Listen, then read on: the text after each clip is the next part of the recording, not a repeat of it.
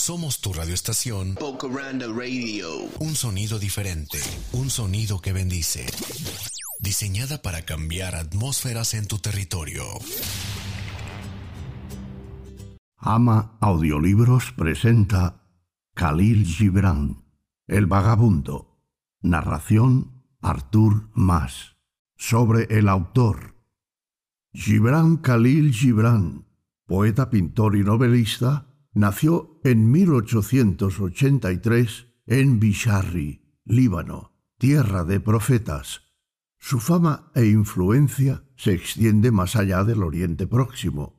Sus libros se han traducido a más de 20 idiomas y sus dibujos y pinturas se han expuesto en las grandes capitales del mundo.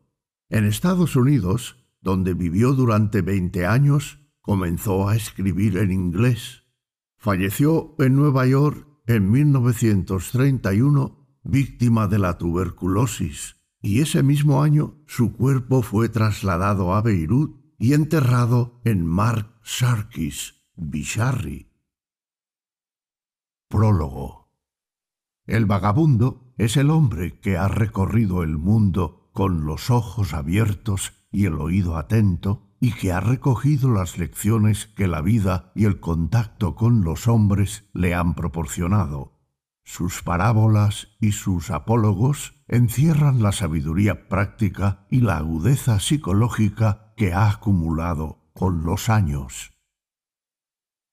El vagabundo. Lo encontré en la encrucijada de dos caminos.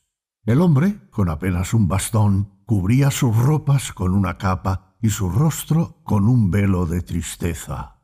Nos saludamos el uno al otro y yo le dije, ven a mi casa y sé mi huésped. Y él vino. Mi mujer y mis hijos nos esperaban en la puerta de la casa y él les sonrió y ellos estuvieron contentos de su llegada. Después nos sentamos a la mesa y todos nos sentimos felices con el hombre y con el halo de silencio y de misterio que lo envolvía.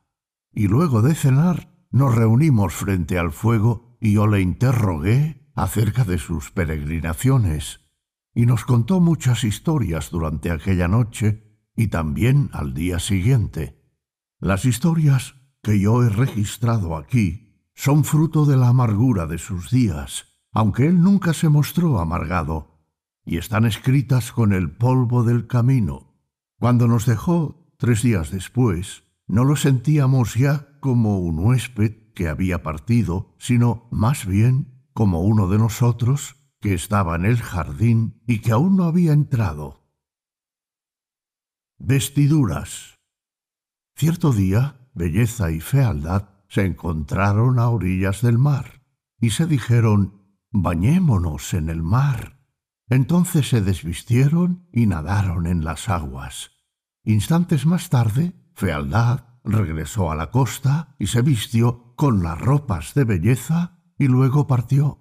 Belleza también salió del mar, pero no halló sus vestiduras, y era demasiado tímida para quedarse desnuda, así que se vistió con las ropas de fealdad, y belleza también siguió su camino. Y hasta hoy día hombres y mujeres confunden una con la otra. Sin embargo, algunos hay que contemplan el rostro de belleza y saben que no lleva sus vestiduras, y algunos otros que conocen el rostro de fealdad y sus ropas no lo ocultan a sus ojos. Canción de amor. Cierta vez, un poeta escribió una hermosa canción de amor e hizo muchas copias y las envió a sus amigos y conocidos hombres y mujeres, y también a una joven que había visto tan solo una vez y que vivía más allá de las montañas. Y cuando pasaron dos o tres días, vino un mensajero de parte de la joven trayendo una carta. Y la carta decía, Déjame decirte que estoy profundamente conmovida por la canción de amor que escribiste para mí. Ven pronto y habla con mis padres para tratar los preparativos de la boda. Y el poeta respondió diciendo en su carta, Amiga mía, la canción que le envié no era sino una canción de amor, brotada del corazón de un poeta, cantada por todo hombre y a toda cualquier mujer. Y ella le escribió a su vez diciendo, Hipócrita y mentiroso, desde hoy hasta el día en que me entierren, odiaré a todos los poetas por su causa. Lágrimas y risas. Una noche, a orillas del Nilo, una hiena se encontró con un cocodrilo. Ambos se detuvieron y se saludaron. La hiena dijo, ¿Cómo vas pasando el día, señor? Eh, muy mal, respondió el cocodrilo. A veces, en mi dolor y tristeza lloro, y entonces las criaturas dicen, son lágrimas de cocodrilo, y eso me hiere mucho más de lo que podría contar. Entonces la hiena dijo, Habla de tu dolor y de tu tristeza, pero piensa por un momento en mí. Contemplo la belleza del mundo, sus maravillas y sus milagros, y llena de alegría río como ríen los días. Y los pobladores de la selva dicen, no es sino la risa de una hiena en la feria. Desde la campiña llegó a la feria una niña muy bonita. En su rostro había un lirio y una rosa. Había ocaso en su cabello y el amanecer sonreía en sus labios. Ni bien la hermosa extranjera apareció ante sus ojos, los jóvenes se asomaron y la rodearon. Uno deseaba bailar con ella y otro cortar una torta en su honor y todos deseaban besar su mejilla. Después de todo, ¿no se trataba acaso de una bella feria? Mas la niña se sorprendió y molestó, y pensó mal de los jóvenes. Los reprendió y encima golpeó en la cara a uno o dos de ellos. Luego huyó. En el camino a casa aquella tarde decía en su corazón ah, Estoy disgustada Qué groseros y maleducados son estos hombres. Sobrepasan toda paciencia. Y pasó un año, durante el cual la hermosa niña pensó mucho en ferias y hombres. Entonces regresó a la feria con el lirio y la rosa en el rostro, el ocaso en su cabello y la sonrisa del amanecer en sus labios. Pero ahora los jóvenes, viéndola, le dieron la espalda y permaneció todo el día ignorada y sola, y al atardecer, mientras marchaba camino a su casa, lloraba en su corazón Estoy disgustada. Qué groseros y maleducados son estos hombres. Sobrepasan toda paciencia. Las dos princesas. En la ciudad de Shawakis vivía un príncipe amado por todos, hombres, mujeres y niños. Aún los animales del campo se acercaban a él para saludarle. Sin embargo, la gente decía que su esposa no lo amaba, y aún más, que lo odiaba. Cierto día, la princesa de una ciudad vecina llegó a visitar a la princesa de Shawakis, y sentadas conversaron y sus palabras derivaron hacia sus esposos. La princesa de Shawakis dijo con pasión, Envidio tu felicidad con el príncipe, tu esposo, a pesar de tantos años de matrimonio. Yo odio a mi esposo, no me pertenece a mí sola y soy la más infeliz de las mujeres. La princesa de visita, mirándola, dijo, Amiga mía, la verdad es que tú amas a tu esposo. Sí, y aún sientes por él una pasión viva y eso es vida para una mujer como la primavera para un jardín. En cambio, apiádate de mí y de mi esposo, pues nos soportamos en paciente silencio. Y sin embargo, tú y los otros consideran a eso felicidad. El relámpago. Un día de tormenta estaba un obispo cristiano en su catedral y se le acercó una mujer no cristiana y dijo, Yo no soy cristiana. ¿Existe salvación del fuego del infierno para mí? El obispo miró y respondió, No, solo se salvan los bautizados en el agua y en el espíritu. Y mientras aún hablaba, un rayo cayó con estruendo sobre la catedral y ésta fue invadida por el fuego. Y los hombres de la ciudad llegaron corriendo y salvaron a la mujer, pero el obispo se consumió alimento del fuego. El ermitaño. Cierta vez vivió un ermitaño en medio de las verdes colinas. Era puro de espíritu y blando de corazón, y todos los animales de la tierra y todas las aves del cielo se llegaban hasta él en parejas, y él les hablaba. Lo escuchaban alegremente, reuniéndose junto a él, y no partían hasta la noche, momento en que el ermitaño los despedía, confiándolos al viento y al bosque con su bendición. Una tarde, mientras hablaba acerca del amor, un leopardo levantó la cabeza y dijo al ermitaño, Hablas del amor. Dinos, señor, ¿dónde está tu compañera? No tengo compañera, contestó el ermitaño. Entonces un gran grito de sorpresa se elevó del coro de bestias y aves y comenzaron a decirse unos a otros, ¿Cómo puede él hablarnos sobre el amor y el compañerismo cuando él mismo no sabe nada acerca de ello? y lentamente, con actitud desdeñosa, lo abandonaron. Aquella noche el ermitaño se echó sobre su estera, el rostro hacia la tierra, y lloró amargamente y golpeó las manos contra su pecho. Dos seres iguales. Cierto día el profeta Sharia encontró una niña en un jardín, y la niña dijo, Buen día tenga, señor. Y el profeta respondió, Buen día para ti, señora. Y después de un instante agregó, Veo que estás sola.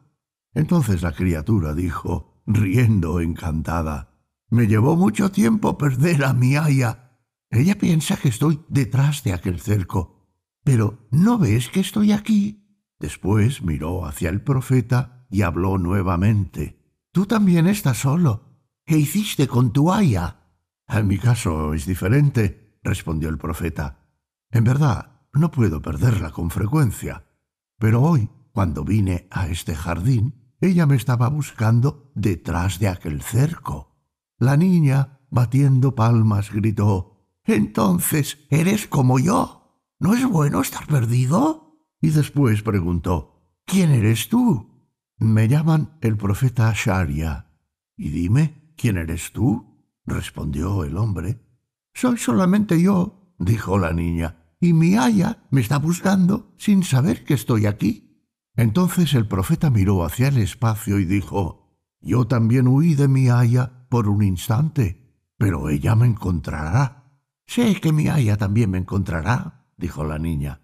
Y en aquel momento se oyó la voz de una mujer llamando por su nombre a la niña. ¿Ves? dijo la criatura. Yo te dije que ella me encontraría. Y en ese mismo instante otra voz se oyó decir, ¿Dónde estás, Sharia?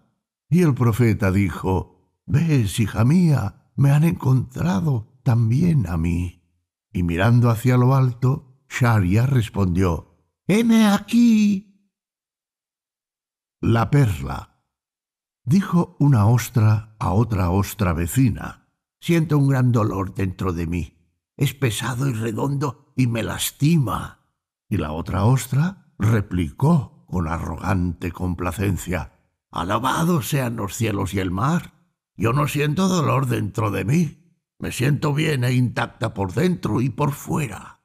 En ese momento, un cangrejo que por allí pasaba escuchó a las dos ostras y dijo a la que estaba bien por dentro y por fuera Sí, te sientes bien e intacta. Mas el dolor que soporta tu vecina es una perla de inigualable belleza.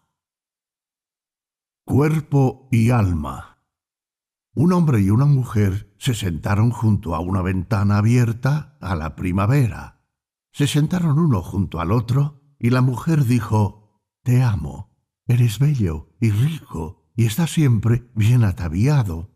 Y el hombre dijo, te amo. Eres un bello pensamiento, algo demasiado etéreo para sostenerlo en la mano y una canción en mis sueños. Mas la mujer se levantó con furia y replicó Señor, por favor, dejadme ya. No soy un pensamiento, ni una cosa que pasa por tus sueños. Soy una mujer. Preferiría que me desearas como esposa y madre de niños no nacidos aún. Y se separaron. Y el hombre hablaba en su corazón. He aquí otro sueño que se convierte en humo. Y la mujer decía, Bien, ¿y qué decir de un hombre que se convierte en humo y sueños? El rey. La gente del reino de Sadik rodeó el palacio de su rey, gritando en rebelión contra él. Y el rey descendió la escalera del palacio portando su corona en una mano y su cetro en la otra. La majestuosidad de su presencia silenció a la multitud y deteniéndose frente a ellos dijo, Amigos míos, puesto que no sois más mis súbditos, he aquí que restituyo mi corona y mi cetro. Seré uno de vosotros. Soy solamente un hombre más, y como tal trabajaré junto a vosotros, y nuestra tierra crecerá mejor. No existe necesidad de un rey. Vayamos, pues, a los campos y viñedos, y trabajaremos lado a lado. Solo debéis indicarme a qué prado o viñedo debo dirigirme. Todos vosotros sois ahora el rey. Y el pueblo se maravilló, y el silencio los cubrió, pues el rey, a quien juzgaran la causa de su descontento, le restituía la corona y el cetro, y se transformaba en uno de ellos. Luego todos y cada uno siguieron su camino, y el rey se dirigió al prado acompañado por un hombre. Mas el reino de Sadik no marchaba sin un rey, y el velo de descontento aún permanecía sobre la tierra. La gente gritaba en el mercado diciendo que debían ser gobernados y que debían tener un rey que los dirigiera. Y los ancianos y los jóvenes decían al unísono, Tendremos nuestro rey. Y buscaron al rey y lo encontraron afanándose en el campo y lo llevaron hasta su trono, devolviéndole la corona y el cetro. Y así hablaron, Ahora gobiérnanos con grandeza y justicia entonces llegaron hasta su presencia hombres y mujeres para hablarle sobre un varón que los maltrataba y de quien eran sólo esclavos. De inmediato el rey llamó al varón junto a él y le dijo, La vida de un hombre pesa como la vida de cualquier otro en la escala de Dios, y porque tú no sabes pesar la vida de quienes trabajan tus tierras y tus viñedos, quedas desterrado y abandonarás este reino para siempre. Al día siguiente llegó otro grupo hasta el rey y habló de la cruel condesa del otro lado de las colinas y de cómo los había conducido a la miseria. De inmediato la condesa fue traída hasta la corte y el rey también la sentenció al destierro, diciendo Aquellos que labran nuestros campos y cuidan nuestros viñedos son más nobles que nosotros, quienes comemos el pan preparado por ellos y bebemos el vino de sus lagares.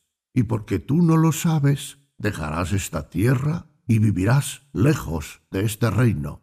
Luego vinieron hombres y mujeres diciendo que el obispo les hacía traer piedras y esculpirlas para la catedral, mas no les había pagado pese a que el cofre del obispo se hallaba repleto de oro y plata, mientras ellos mismos se encontraban vacíos y hambrientos. El rey requirió la presencia del obispo y cuando lo tuvo frente a sí dijo, Esa cruz que usas sobre tu pecho debería significar dar vida a la vida, mas tú has tomado la vida y devuelto nada, por lo que abandonarás este reino para nunca regresar. Y así cada día, hasta el tiempo de luna llena, hombres y mujeres llegaban hasta el rey para contarle sobre las cargas que pesaban sobre ellos, y cada día y todos los días de una luna entera, algún opresor era exiliado de esta tierra. El pueblo de Sadik estaba maravillado y había alegría en sus corazones. Y cierto día los ancianos y los jóvenes rodearon la torre del rey y pidieron por él. Él descendió llevando la corona en una mano y el cetro en la otra. Y ahora les dijo, ¿Qué queréis de mí? Tened, os devuelvo lo que vosotros deseasteis que yo tuviera. No, no, no, no, gritaron ellos. Tú eres nuestro legítimo rey. Has limpiado la tierra de víboras y reducidos los lobos a la nada. Hemos venido a cantarte nuestro agradecimiento. La corona es vuestra en majestad y el cetro es vuestro en gloria. Yo no, respondió el rey, yo no. Vosotros mismos sois el rey. Cuando me juzgaron incapaz y malgobernante, vosotros mismos erais incapaces e ingobernables. Y ahora la tierra crece bien porque está en vuestra voluntad el hacerlo. Yo no existo sino en vuestras acciones. No existe una persona gobernante, existen sólo los que se gobiernan a sí mismos. El rey retornó a la torre con su corona y su cetro, y los ancianos y los jóvenes tomaron sus diferentes caminos sintiéndose felices, y cada uno de ellos se imaginó a sí mismo un rey con la corona en una mano y el cetro en la otra. Sobre la arena. Dijo un hombre a otro, con la marea alta, hace mucho tiempo, escribí con mi callado unas líneas en la arena, y la gente aún se detiene para leerlas y cuida mucho de que no se borren. Y el otro hombre dijo, yo también escribí unas líneas en la arena, pero lo hice durante la marea baja, y las olas del inmenso mar las borraron y breve fue su vida. Pero dime, ¿qué fue lo que tú escribiste? Y el primer hombre respondió, Escribí, soy lo que soy, ¿y tú qué escribiste? Y el otro hombre dijo, Escribí esto, soy solo una gota en este mar inmenso. Tres regalos. Cierta vez, en la ciudad de Bisharri, vivía un amable príncipe, querido y honrado por todos sus súbditos. Pero había un hombre excesivamente pobre, que se mostraba amargo con el príncipe y movía continuamente su lengua, pestilente, en sus censuras. El príncipe lo sabía, pero era paciente. Por fin decidió considerar el caso, y una noche de invierno un siervo del príncipe llamó a la puerta del hombre cargando un saco de harina de trigo, un paquete de jabón y uno de azúcar. El príncipe te envía estos presentes como recuerdo, dijo el siervo. Y el hombre se regocijó, pues creyó que las dádivas eran un homenaje del príncipe, y en su orgullo fue en busca del obispo y le contó lo que el príncipe había hecho, agregando ¿No veis cómo el príncipe desea mi amistad? Pero el obispo respondió Oh, qué príncipe sabio, y qué poco comprendes. Él habla por símbolos la harina es para tu estómago vacío, el jabón para tu sucia piel y el azúcar para endulzar tu amarga lengua. Desde aquel día en adelante, el hombre sintió vergüenza hasta de sí mismo y su odio al príncipe se hizo mayor que nunca. Pero a quien más odiaba era al obispo que interpretó la dádiva del príncipe. Sin embargo, desde entonces guardó silencio paz y guerra. Tres perros tomaban sol y conversaban. El primer perro dijo entre sueños Es realmente maravilloso vivir en estos días en que reinan los perros. Consideren la felicidad con que viajamos bajo el mar, sobre la tierra y aún en el cielo, y mediten por un momento sobre las invenciones creadas para el confort de los perros, para nuestros ojos, oídos y narices. Y el segundo perro habló y dijo, Comprendemos más el arte. Ladramos a la luna más rítmicamente que nuestros antepasados. Y cuando nos contemplamos en el agua, vemos que nuestros rostros son más claros que los de ayer. Entonces el tercero dijo, pero lo que a mí más me interesa y entretiene mi mente es la tranquila comprensión existente entre los distintos estados caninos. En ese momento vieron que el cazador de perros se acercaba. Los tres perros se dispararon y se escabulleron calle abajo, y mientras corrían, el tercer perro dijo Por Dios, corred por vuestras vidas. La civilización viene detrás de nosotros. La bailarina. Había una vez una bailarina que con sus músicos había arribado a la corte del príncipe de Birkashka y admitida en la corte bailó ante el príncipe al son del laúd y la flauta y la cítara. Bailó la danza de las llamas y la danza de las espadas y las lanzas. Bailó la danza de las estrellas y la danza del espacio. Y por último, la danza de las flores al viento. Luego se detuvo ante el trono del príncipe y dobló su cuerpo ante él. Y el príncipe le solicitó que se acercara y dijo Hermosa mujer, hija de la gracia y del encanto, ¿desde cuándo existe tu arte? ¿Y cómo es que dominas todos los elementos con tus ritmos y canciones? Y la bailarina, inclinándose nuevamente ante el príncipe, dijo Poderosa y agraciada Majestad, desconozco la respuesta a tus preguntas.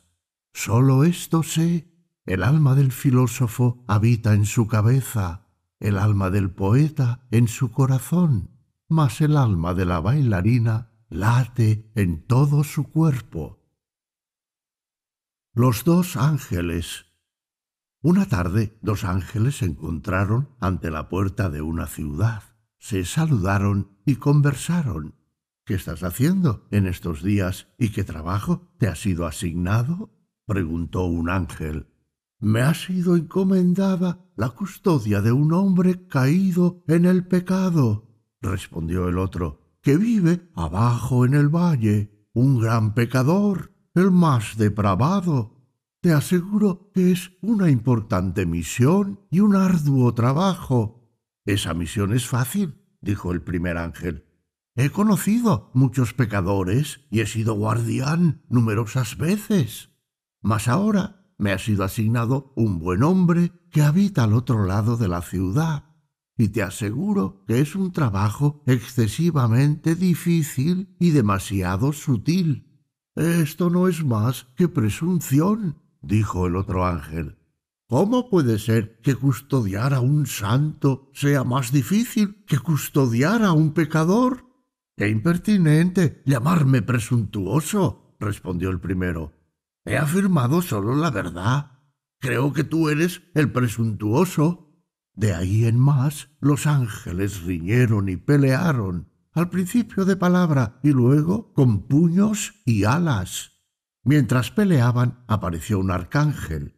Los detuvo y preguntó ¿Por qué peleáis? ¿De qué se trata? ¿Acaso no sabéis que es impropio que los ángeles de la guarda se peleen frente a las puertas de la ciudad? Decidme, ¿por qué el desacuerdo? Ambos hablaron al unísono, cada uno arguyendo que su trabajo era el más difícil y que les correspondía el premio mayor. El arcángel sacudió la cabeza y meditó. Amigos míos, les dijo, no puedo dilucidar ahora cuál de vosotros es el más merecedor de honor y recompensa, pero desde que se me ha dado poder y en bien de la paz y del buen custodiar, doy a cada uno de vosotros el trabajo del otro, ya que insistís en que la ocupación del otro es la más fácil. Ahora marchaos lejos de aquí y sed felices en vuestros oficios. Los ángeles, así ordenados, tomaron sus respectivos caminos, pero cada uno volvía la cabeza mirando con gran enojo al arcángel, y en sus corazones decían Ah, estos arcángeles. Cada día vuelven la vida más y más difícil para nosotros, los ángeles. Pero el arcángel se detuvo y una vez más se puso a meditar y dijo en su corazón, Ah, debemos en verdad ser cautelosos y montar guardia sobre nuestros ángeles de la guarda. La estatua. Cierta vez entre las colinas vivía un hombre poseedor de una estatua cincelada por un anciano maestro. Descansaba contra la puerta cara al suelo, y él nunca le prestaba atención. Un día pasó frente a su casa un hombre de la ciudad, un hombre de ciencia, y advirtiendo la estatua, le preguntó al dueño si la vendería. ¿Quién desea comprar esa horrible y sucia estatua? respondió el dueño riéndose. Te daré esta pieza de plata por ella, dijo el hombre de la ciudad. El otro quedó atónito, pero complacido. La estatua fue trasladada a la ciudad sobre el lomo de un elefante, y luego de varias lunas el hombre de las colinas visitó la ciudad, y mientras caminaba por las calles vio a una multitud ante un negocio y a un hombre que a voz en cuello gritaba Acercaos y contemplad la más hermosa, la más maravillosa estatua del mundo entero. Solamente dos piezas de plata para admirar la más extraordinaria obra maestra. Al instante, el hombre de las colinas pagó dos piezas de plata y entró en el negocio para ver la estatua que él mismo había vendido por una sola pieza de ese mismo metal. El trueque. Una vez en el cruce de un camino, un poeta pobre encontró a un rico estúpido y conversaron, y todo lo que decían revelaba el descontento de ambos. Entonces el ángel del camino se acercó y posó su mano sobre el hombro de los dos hombres. Y creedlo, un milagro se produjo. Ambos intercambiaron sus posesiones y se alejaron. Pero cosa difícil de relatar, el poeta miró y encontró solo arena seca en sus manos, y el estúpido cerró sus ojos y no sintió nada más que nubes en su corazón. Amor y odio. Una mujer dijo a un hombre, Te amo. Y el hombre respondió, Mi corazón se cree merecedor de tu amor. Y la mujer habló, ¿No me amas? Y el hombre solo elevó sus ojos hacia ella y cayó. Entonces la mujer gritó, Te odio. Y el hombre dijo, Pues entonces mi corazón también es merecedor de tu odio. Sueños. Un hombre tuvo un sueño y cuando despertó visitó a un adivino y quiso que éste lo descifrase. Y el adivino dijo al hombre, Ven a mí con los sueños que contemples en tus momentos despiertos y te explicaré sus significados. Pero los sueños de tu dormir no pertenecen ni a mi sabiduría ni a tu imaginación. El loco. En el jardín de un hospicio conocí a un joven de rostro pálido y hermoso, allí internado, y sentándome junto a él sobre el banco, le pregunté ¿Por qué estás aquí? Me miró asombrado y respondió Es una pregunta inadecuada. Sin embargo, contestaré. Mi padre quiso hacer de mí una reproducción de sí mismo, también mi tío. Mi madre deseaba que fuera la imagen de su ilustre padre. Mi hermana mostraba a su esposo navegante como el ejemplo perfecto a seguir. Mi hermano pensaba que debía ser como él, un excelente atleta y mis profesores, como el doctor en filosofía, el de música y el de lógica. Ellos también fueron terminantes, y cada uno quiso que fuera el reflejo de sus propios rostros en un espejo. Por eso vine a este lugar. Lo encontré más sano. Al menos puedo ser yo mismo. Enseguida se volvió hacia mí y dijo, Pero dime, ¿te condujeron a este lugar la educación y el buen consejo? No, no, soy un visitante, respondí. Oh, añadió él, tú eres uno de los que vive en el hospicio del otro lado de la pared. Las ranas. Cierto día de verano, una rana dijo a su compañero Temo que la gente que vive en aquella casa de la costa esté molesta por nuestro canto. Y su compañero respondió Bueno, ¿Acaso no nos molestan ellos con sus conversaciones durante nuestro silencio diurno? No olvidemos que a veces cantamos demasiado por la noche, dijo la rana. No olvidemos que ellos charlan y gritan mucho más durante el día, respondió su amigo. Dijo entonces la rana, ¿y qué hay del esfuerzo que molesta a todo el vecindario con su croar prohibido por Dios? Más, replicó su amigo, ¿Qué me dices del político y el sacerdote y el científico que llegan a estas costas y pueblan el aire con molestos ruidos? Bien, dijo entonces el primero, pero seamos mejores que estos seres humanos. Guardemos silencio por la noche y mantengamos las canciones en nuestros corazones, aun cuando la luna reclame nuestro ritmo y las estrellas nuestra rima. Al menos callemos por una noche, o dos, o aún por tres noches. Muy bien, dijo su compañero. Estoy de acuerdo. Veremos qué nos trae después tu generoso corazón. Aquella noche las ranas callaron y permanecieron silenciosas la noche siguiente y nuevamente la tercera noche.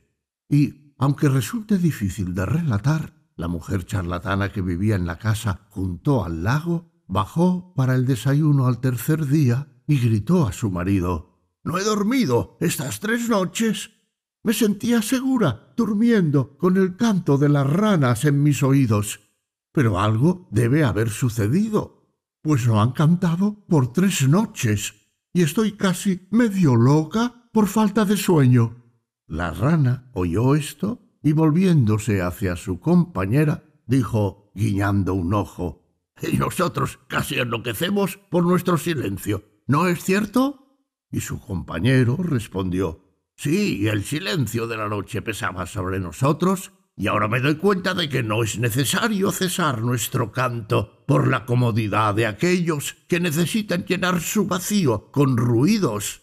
Y aquella noche la luna no reclamó vanamente sus ritmos, ni las estrellas sus rimas. Las leyes Años atrás existía un poderoso rey muy sabio que deseaba redactar un conjunto de leyes para sus súbditos. Convocó a mil sabios pertenecientes a mil tribus diferentes y los hizo venir a su castillo para redactar las leyes. Y ellos cumplieron con su trabajo. Pero cuando las mil leyes escritas sobre pergamino fueron entregadas al rey, y luego de éste haberlas leído, su alma lloró amargamente, pues ignoraba que hubiera mil formas de crimen en su reino. Entonces llamó al escriba y con una sonrisa en los labios, él mismo dictó sus leyes. Y éstas no fueron más que siete. Y los mil hombres sabios se retiraron enojados y regresaron a sus tribus con las leyes que habían redactado, y cada tribu obedeció las leyes de sus hombres sabios. Por ello es que poseen mil leyes aún en nuestros días. Es un gran país, pero tiene mil cárceles y las prisiones están llenas de mujeres y hombres, infractores de mil leyes. Es realmente un gran país, pero ese pueblo desciende de mil legisladores y de un solo rey sabio. Ayer, hoy y mañana. Dije a mi amigo, Tú la ves descansando sobre el brazo de aquel hombre, solo que ayer descansaba así sobre el mío. Y mi amigo dijo, y mañana se posará sobre el mío. Dije, mírala sentada junto a él. Fue solo ayer que se sentaba junto a mí. Y él respondió, mañana se sentará a mi lado. Dije, observa, bebe vino de su copa, y ayer bebía de la mía. Y él agregó, mañana lo hará de mi copa. Entonces dije, mira cómo lo contempla con amor y con ojos entregados. Ayer mismo me contemplaba así, y mi amigo dijo, mañana me contemplará a mí. Pregunté, ¿no la oyes murmurar canciones de amor en sus oídos? Las mismas canciones de amor que murmuraba en los míos. Y mi amigo contestó, y mañana lo susurrará en los míos. Y dije, pero mira, está abrazándolo. No fue sino ayer que me abrazaba a mí. Y mi amigo dijo, me abrazará a mí mañana. Entonces agregué, qué mujer extraña. Mas él me respondió, ella es como la vida, poseída por todos los hombres, y como la muerte, conquista a todos los hombres y como la eternidad envuelve a todos los hombres. El filósofo y el remendón. Un filósofo llegó un día al taller de un zapatero remendón con unos zapatos gastados. Y el filósofo dijo al remendón, Por favor, remienda mis zapatos.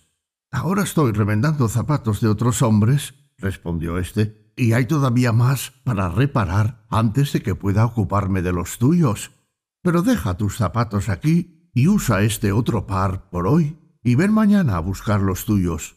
No uso zapatos que no son míos, protestó indignado el filósofo. Pues bien, dijo el remendón, ¿en verdad eres tú un filósofo y no puedes calzarte con zapatos de otro hombre? Al final de esta calle hay otro remendón que comprende a los filósofos mejor que yo. Recurre a él para remiendos. Los constructores. En Antioquía, donde el río Asi corre a encontrarse con el mar, se construyó un puente para acercar una mitad de la ciudad a la otra mitad.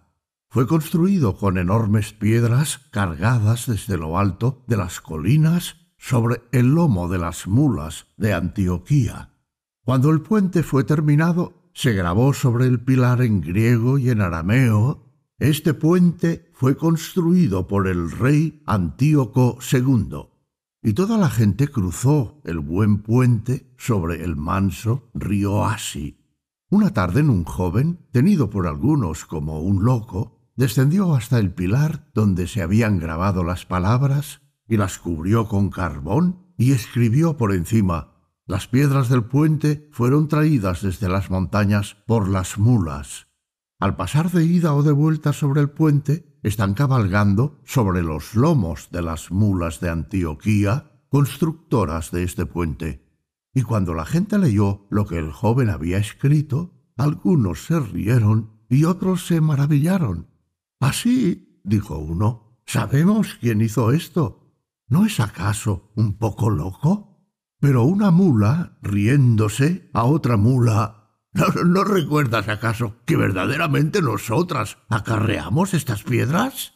Y sin embargo, hasta ahora se decía que el puente lo había construido el rey Antíoco. La tierra de Zaat. Camino a Zaat, un viajero encontró a un hombre que vivía en una villa vecina, y el viajero, apuntando con su mano hacia una vasta extensión de tierra, preguntó al hombre diciendo ¿No fue este el campo de batalla donde el rey Haram venció a sus enemigos? No, nunca ha sido un campo de batalla, respondió el hombre. Una vez existió sobre esta tierra la gran ciudad de Zaat, incendiada hasta quedar cenizas. Pero ahora es tierra buena, ¿no es así? Y el viajero y el hombre se separaron. Casi media milla más lejos, el viajero encontró a otro hombre y señalando hacia el campo, otra vez dijo, Así que allí es donde la gran ciudad de Saad se estableció una vez. Jamás existió ciudad alguna en este lugar, respondió el hombre. Pero sí hubo un monasterio que fue destruido por la gente del país del sur. Un rato más tarde, en la misma ruta a Zaat, el viajero encontró a un tercer hombre y apuntando otra vez hacia la tierra dijo ¿Es verdad que ese es el lugar donde una vez hubo un gran monasterio? Nunca existió un monasterio en los alrededores, respondió el hombre. Pero según nuestros padres y antepasados, una vez cayó un gran meteoro sobre el campo. El viajero continuó su camino, admirándose en su corazón, y encontró a un hombre muy anciano, y saludándolo le dijo Señor, caminando esta ruta encontré a tres hombres que habitan el vecindario y les pregunté a cada uno la historia de esta tierra, y cada uno denegó lo que el otro había contestado, y a su vez cada uno me contaba una nueva historia que el otro ni había mencionado.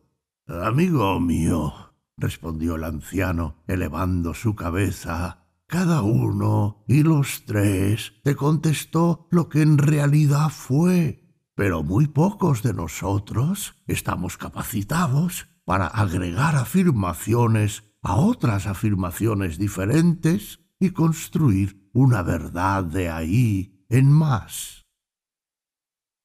El oro.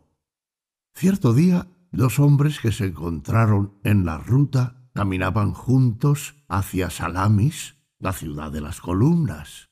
Al mediodía llegaron hasta un ancho río sin puente para cruzarlo. Debían nadar o buscar alguna otra ruta que desconocían. Y se dijeron, nademos. Después de todo el río no es tan ancho. Y se zambulleron y nadaron. Y uno de los hombres, el que siempre supo de ríos y rutas de ríos, de pronto, en el medio de la corriente, comenzó a perderse y a ser arrastrado por las impetuosas aguas, mientras el otro, que nunca antes había nadado, cruzó el río en línea recta y se detuvo sobre un banco. Entonces, viendo a su compañero luchando aún con la corriente, se arrojó otra vez al agua y lo trajo a salvo hasta la orilla. Y el hombre que había sido arrastrado por la corriente dijo ¿No habías dicho que no podías nadar? ¿Cómo es que cruzaste el río con tanta seguridad? Amigo, explicó el segundo hombre, ¿Ves este cinturón que me ciñe? Está lleno de monedas de oro que gané para mi esposa y mis hijos. Todo un año de trabajo. Es el peso de este cinturón el que me condujo a través del río hacia mi esposa y mis hijos. Y mi esposa y mis hijos estaban sobre mis hombros mientras yo nadaba. Y los dos hombres continuaron su camino juntos hacia Salamis. La tierra roja. Dijo un árbol a un hombre, mis raíces habitan en lo profundo de la tierra roja, y te daré mi fruto. Y el hombre dijo al árbol, qué parecidos somos. Mis raíces también habitan en la profundidad de la tierra roja, y la tierra roja te da poder para concederme tu fruto, y la tierra roja me enseña a recibir de ti con agradecimiento. La luna llena. La luna llena se elevó gloriosa sobre el pueblo y todos los perros de ese pueblo comenzaron a ladrarle. Solo un perro no ladró y dijo a los otros con voz grave ah, No despertéis el sosiego de su sueño, ni atraigáis a la luna hacia la tierra con vuestros ladridos. Entonces todos los perros cesaron de ladrar creando un terrible silencio. Mas el perro que les había hablado continuó ladrando, pidiendo silencio durante el resto de la noche. El profeta ermitaño. Hubo una vez un profeta ermitaño que cada tres lunas bajaba hasta la ciudad y en las plazas del mercado predicaba el dar y compartir entre la gente. Y era elocuente, y su fama se expandía por sobre la tierra. Una tarde, tres hombres llegaron a su ermita y lo saludaron. Tú predicas el dar y compartir, le dijeron, y buscas enseñar a quienes tienen mucho para dar a los que poseen poco, y no dudamos que tu fama te ha brindado riquezas. Ahora ven y danos de tus riquezas, pues estamos necesitados. Amigos míos, les contestó el ermitaño, no tengo más que esta cama, esta estera y esta jarra de agua. Lleváoslo, si así lo deseáis. No tengo ni oro ni plata. Entonces lo miraron desdeñosos y dieron vuelta sus caras, y el último hombre se detuvo en la puerta un momento y gritó Impostor, embustero, tú enseñas y predicas aquello que tú mismo no practicas. Aquel viejo, viejo vino. Hubo una vez un hombre rico muy orgulloso de su bodega y del vino que allí había, y también había una vasija con vino añejo guardada para alguna ocasión sólo conocida por él. El gobernador del estado llegó a visitarlo, y aquel, luego de pensar, se dijo Esa vasija no se abrirá por un simple gobernador. Y un obispo de la diócesis lo visitó pero él dijo para sí, no destaparé la vasija. Él no apreciará su valor, ni el aroma regodeará su olfato. El príncipe del reino llegó y almorzó con él. Mas éste pensó, mm, mi vino es demasiado majestuoso para un simple príncipe. Y aun el día en que su propio sobrino se desposara, se dijo No, no, esa vasija no debe ser traída para estos invitados. Y los años pasaron, y él murió siendo ya viejo, y fue enterrado como cualquier semilla o bellota. El día después de su entierro, tanto la antigua vasija de vino como las otras fueron repartidas entre los habitantes del vecindario, y ninguno notó su antigüedad. Para ellos, todo lo que se vierte en una copa es solamente vino. Dos poemas. Varios siglos atrás, camino a Atenas, se encontraron dos poetas y les alegró verse. Uno de ellos se preguntó al otro, ¿qué has compuesto últimamente y cómo suena en tu lira? El otro poeta respondió con orgullo, Acabo de terminar el más grande de mis poemas, quizás el más grande poema que se haya escrito en Grecia. Es una invocación a Zeus olímpico. Entonces extrajo de abajo de su capa un papiro diciendo, Helo aquí, lo llevo conmigo y desearía leértelo. Ven, sentémonos a la sombra de aquel ciprés blanco. Y el poeta leyó su poema, y era un extenso poema. Ah, es un gran poema, dijo el otro poeta amablemente. Vivirá a través de los años y en él serás glorificado. ¿Y tú, qué has escrito durante estos últimos días? preguntó con calma el primero. He escrito poco, respondió el otro. Solo ocho líneas en memoria de un niño jugando en un jardín, y recitó sus líneas. Mmm, no está mal, no está mal, comentó el primer poeta, y se separaron. Y hoy, luego de dos mil años, las ocho líneas del poeta son leídas en todos los idiomas, y son amadas y apreciadas y aun cuando el otro poema ha vivido también a través de los años en librerías y en los textos escolares, y a pesar de ser recordado, ni es amado ni leído. Lady Ruth. Una vez hubo tres hombres que miraban desde lejos hacia una casa blanca que se erguía solitaria sobre una verde colina. Uno de ellos dijo, Aquella es la casa de Lady Ruth es una vieja bruja. Te equivocas, dijo el segundo hombre. Lady Ruth es una hermosa mujer que vive allí, consagrada a sus sueños. Ambos se equivocan, dijo el tercero. Lady Ruth es la arrendataria de esta vasta tierra y extrae sangre de sus siervos. Y continuaron su camino discutiendo acerca de Lady Ruth. Cuando llegaron a un cruce, encontraron a un anciano y uno de ellos le preguntó ¿Podrías contarnos algo sobre Lady Ruth, la que habita aquella casa blanca sobre la colina? El anciano levantó la cabeza y sonriendo dijo Tengo noventa años y recuerdo a Lady Ruth desde niño. Pero Lady Ruth falleció ochenta años atrás y ahora la casa está vacía. Los búhos anidan en ella algunas veces y la gente dice que el lugar está embrujado. El gato y el ratón. Cierta tarde un poeta conoció a un campesino. El poeta era esquivo y el campesino tímido, pero conversaron. Déjame contarte una pequeña historia que escuché últimamente, dijo el campesino. Un ratón fue apresado en una trampa y mientras comía feliz el queso que allí había, un gato se detuvo al lado de él. El ratón tembló un instante, pero sabía que en la trampa se hallaba seguro. ¿Estás comiendo tu último alimento, amigo? dijo el gato. Sí, contestó el ratón. Una vida tengo, por lo tanto una muerte. Mas, ¿qué hay de ti? Me dicen que posees nueve vidas. ¿No significa eso que posees nueve muertes? Entonces el campesino miró al poeta y dijo, ¿No es una historia extraña? El poeta no contestó, pero se fue diciendo dentro de sí, en verdad, tenemos nueve vidas, nueve vidas para estar seguros.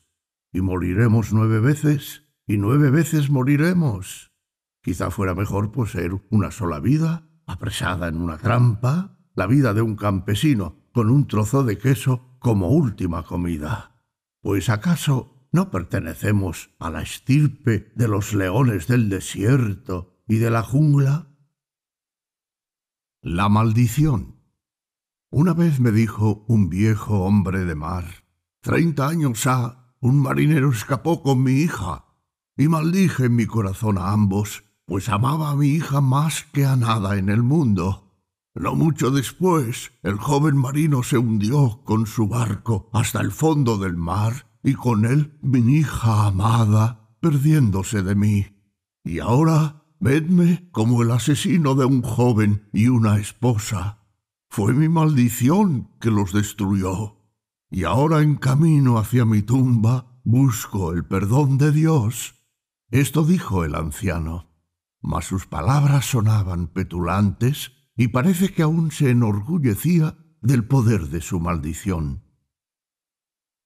Las granadas había una vez un hombre poseedor de varios granados en su huerta, y todos los otoños colocaba las granadas en bandejas de plata fuera de su morada, y sobre las bandejas escribía un cartel que decía así Tomad una por nada, sois bienvenidos.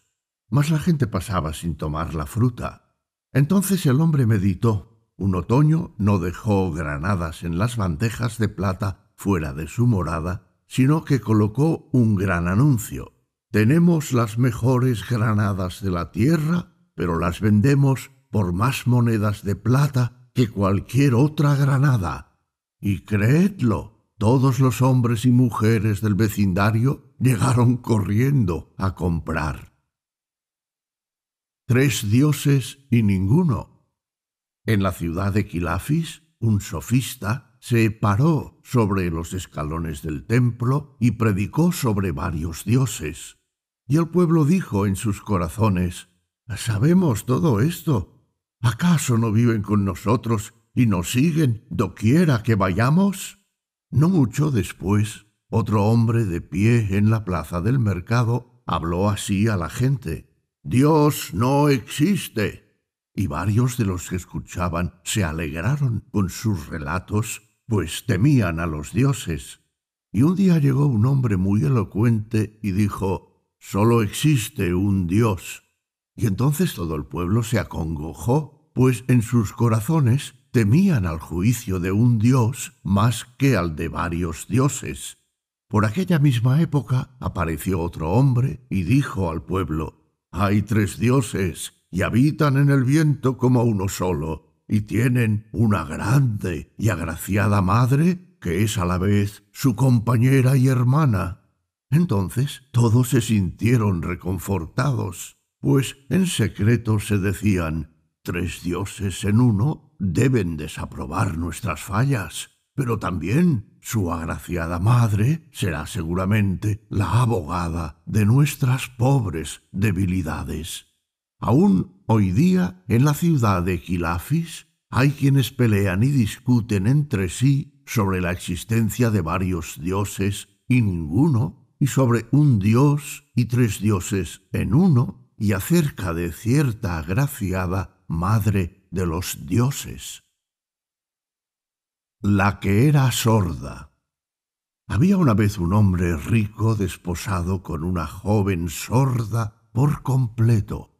Una mañana, mientras desayunaban, ella le dijo, Ayer visité el mercado y exhibían vestidos de seda de Damasco, velos de la India, collares de Persia y brazaletes de Yemen. Parece que las caravanas acaban de traer todo eso a nuestra ciudad. Y ahora mírame, yo en harapos, siendo la esposa de un hombre rico, debo comprar alguno de esos hermosos objetos. Querida, contestó el esposo, aún ocupado con su café matinal, no existe razón alguna por la cual tú no vayas al mercado y compres todo lo que tu corazón desee. No, protestó la esposa sorda. Siempre dices no, no, no. Es necesario que aparezca en harapos ante nuestros amigos. avergonzando así a tu fama y a mi gente? No he dicho que no, dijo el esposo. Puedes ir libremente a la plaza del mercado y comprar la vestimenta más hermosa y las joyas que hayan llegado a nuestra ciudad. Pero otra vez la esposa equivocó la lectura de sus palabras y replicó De todos los hombres ricos, tú eres el más miserable. Me niegas toda belleza y hermosura, mientras las otras mujeres de mi edad caminan por los jardines de la ciudad ataviadas con ricos vestidos. Y comenzó a llorar y mientras sus lágrimas caían sobre su pecho, gritó otra vez Tú siempre me dices no, no, no, cuando deseo un vestido o una joya. Entonces el esposo, conmovido, se levantó y sacando de su bolsa un puñado de oro, se lo entregó y con dulzura le dijo Ve al mercado, querida mía, y compra todo lo que desees. Desde ese día la joven y sorda esposa, cada vez que deseaba algo, aparecía ante su esposo con una perlada lágrima en los ojos, y él, en silencio, tomaba un puñado de oro y lo ponía sobre sus faldas. Pero ocurrió que la joven se enamoró de un joven cuyo hábito era realizar largos viajes, y cuando él partía, ella se sentaba a llorar. Cuando el esposo la hallaba llorando, decía en su corazón, ah, debe haber llegado una nueva caravana con prendas de seda y joyas raras. Y sacaba otro puñado de oro y se lo entregaba. La búsqueda. Mil años atrás, dos filósofos se encontraron en una cuesta del Líbano y uno dijo al otro, ¿Hacia dónde te diriges? Busco la fuente de la juventud, respondió el otro que se halla entre estas colinas. He encontrado escritos donde cuenta sobre la fuente floreciendo en dirección al sol. ¿Y tú qué buscas? Busco el misterio de la muerte, contestó el primero. Entonces cada uno pensó que el otro estaba falto de grandes conocimientos y comenzaron a discutir y a acusarse de ceguera espiritual. Mientras los filósofos discutían al viento, un extranjero, un hombre considerado tonto en su propia ciudad, pasó por allí, y cuando oyó a los hombres en ardiente disputa, se detuvo por un momento y escuchó sus argumentos. Luego, acercándose, les dijo Mis buenos amigos, realmente ambos pertenecéis a la misma escuela filosófica y habláis sobre lo mismo, solo que usáis palabras diferentes. Uno de vosotros busca la fuente de la juventud y el otro el misterio de la muerte. Solo son una misma cosa, y como una habitan ambas en vosotros. Y se apartó diciendo, Hasta siempre, sabios. Y alejándose se reía con complaciente risa. Los dos filósofos se miraron en silencio por un momento y luego también ellos rieron. Y uno de los dos dijo, y bien, ¿por qué no caminamos y buscamos juntos? El cetro. Dijo un rey a su esposa, Señora, tú no eres verdaderamente una reina. Eres demasiado vulgar y poco graciosa para ser mi compañera. Dijo su esposa, Señor, tú te consideras rey, pero eres solamente un pobre parlanchín estas palabras enfurecieron al rey, y tomó el cetro con sus manos y golpeó la frente de la reina con el cetro de oro. En ese momento el ayuda de cámara apareció y dijo Está bien, está bien, Su Majestad. Este cetro fue creado por el más grande artista de la tierra. ¡Ay de mí! Algún día tú y la reina serán olvidados, pero este cetro permanecerá como cosa bella de generación en generación. Y ahora que has extraído sangre de la cabeza de su Majestad, Señor, el cetro será el más famoso y recordado. La senda. Una mujer y su hijo vivían entre las colinas. Este era su primer y único hijo. El niño murió de una fiebre mientras el médico lo vigilaba.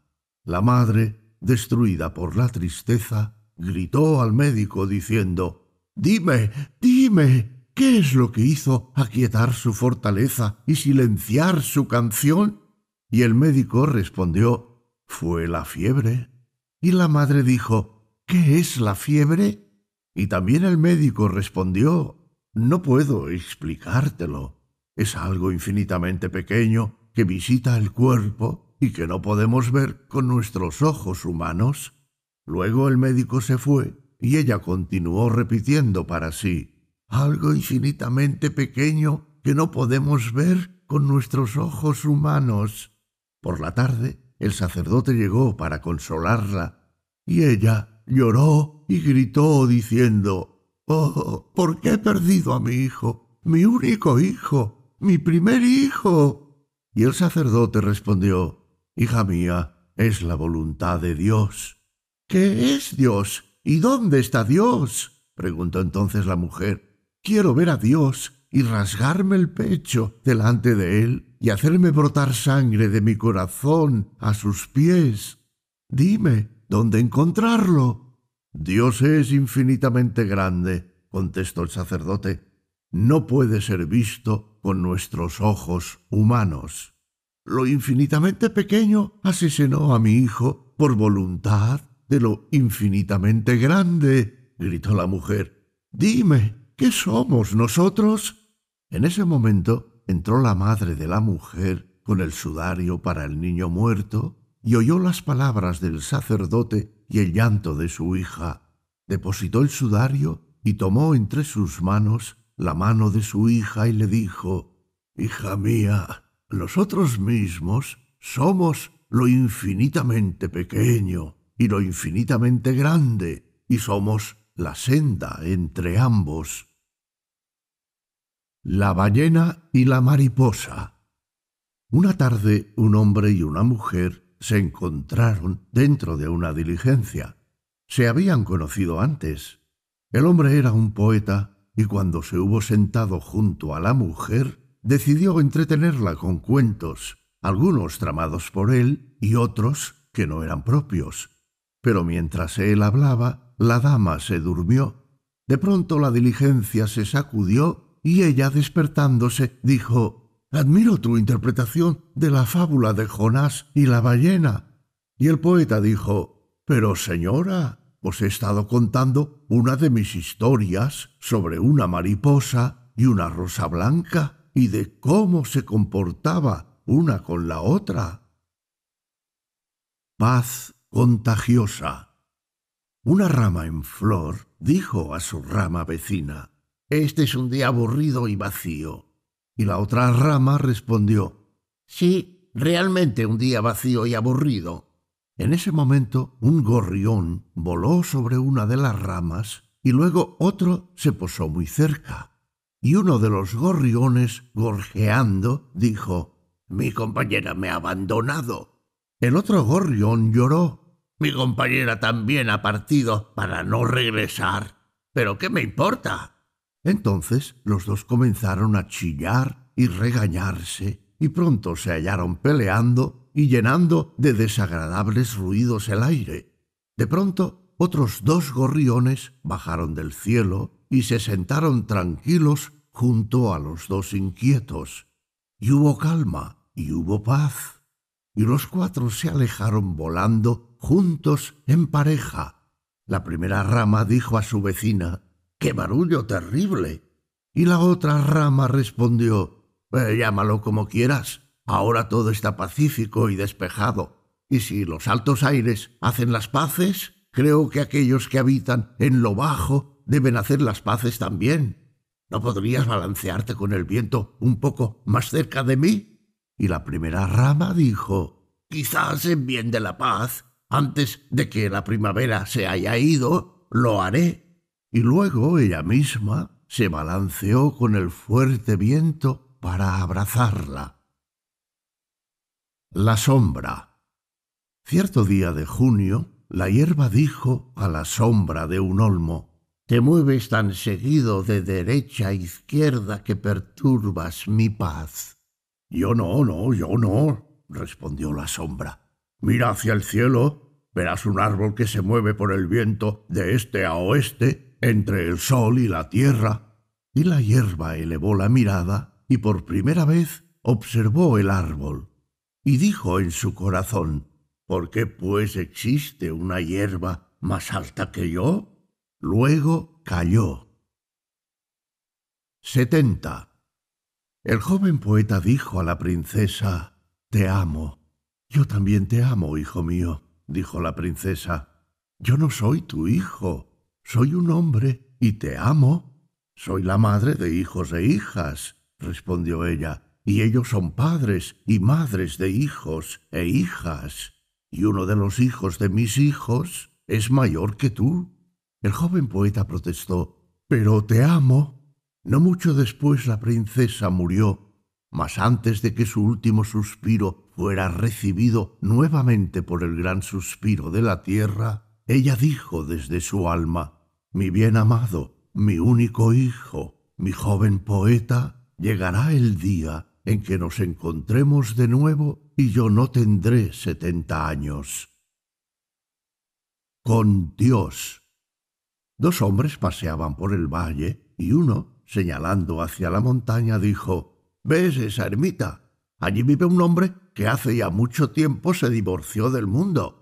Busca a Dios y a nada más sobre la tierra.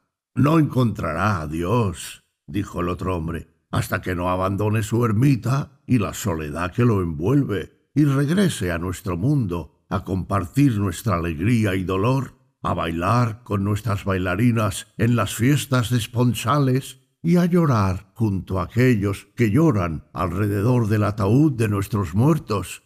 Y el otro hombre se convenció en su corazón, mas pese a ello respondió Concuerdo con lo que tú dices, mas creo que el ermitaño es un buen hombre. Y no podría ser que un solo buen hombre, con su ausencia, obrara mayores bienes que la aparente bondad de tantos hombres. El río en el valle de Cadisha, donde fluye el majestuoso río, dos pequeñas corrientes se encontraron y conversaron. Una corriente dijo, ¿Cómo has llegado, amiga mía? ¿Cómo ha sido tu camino?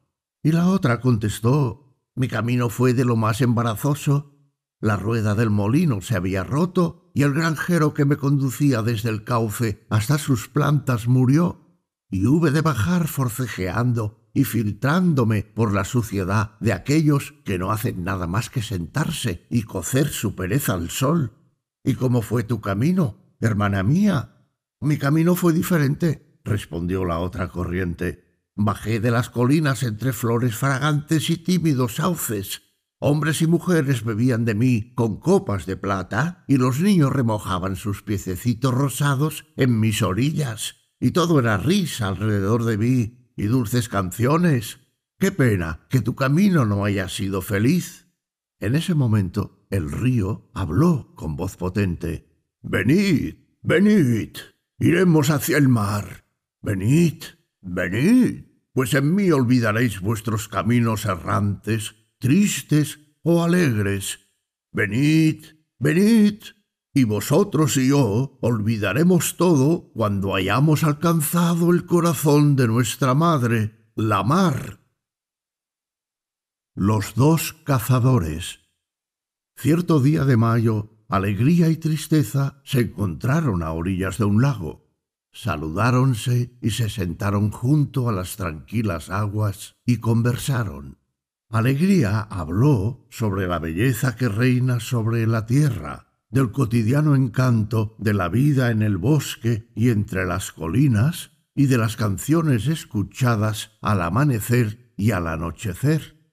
Y Tristeza estuvo de acuerdo con todo lo que Alegría había dicho, pues Tristeza conocía la magia de la hora y la belleza de aquellas cosas. Y Tristeza habló con elocuencia cuando se refirió a los campos y a las colinas de mayo, Alegría y tristeza conversaron un largo rato y estuvieron de acuerdo con todas las cosas que conocían. En ese momento pasaban por la otra orilla dos cazadores. Miraron hacia la otra ribera y uno dijo Me pregunto quiénes son esas dos personas. Y el otro dijo, ¿Has dicho dos? Yo solo veo a una. El primer cazador respondió, Pero si hay dos. Y el segundo, según veo yo, hay una sola. Y el reflejo del lago es solo uno. No, no, no, no, hay dos, respondió el primer cazador. Y el reflejo sobre las aguas tranquilas muestra a dos personas. Pero el segundo repitió, solo veo a una. Y el otro, veo a dos personas muy claramente. Y aún hoy día, un cazador dice que el otro ve doble, mientras que el otro repite Ah, mi amigo es algo ciego. El otro vagabundo. Una vez encontré a otro hombre en el camino.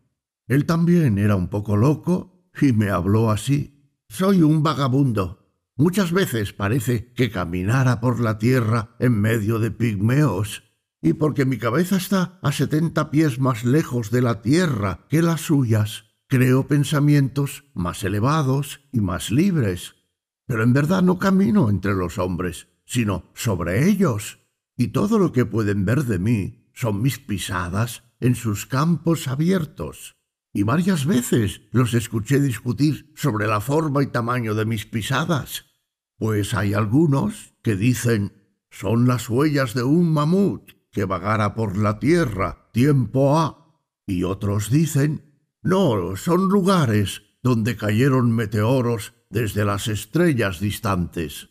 Pero tú, amigo mío, sabes muy bien que no son nada más que pisadas de un vagabundo. Fin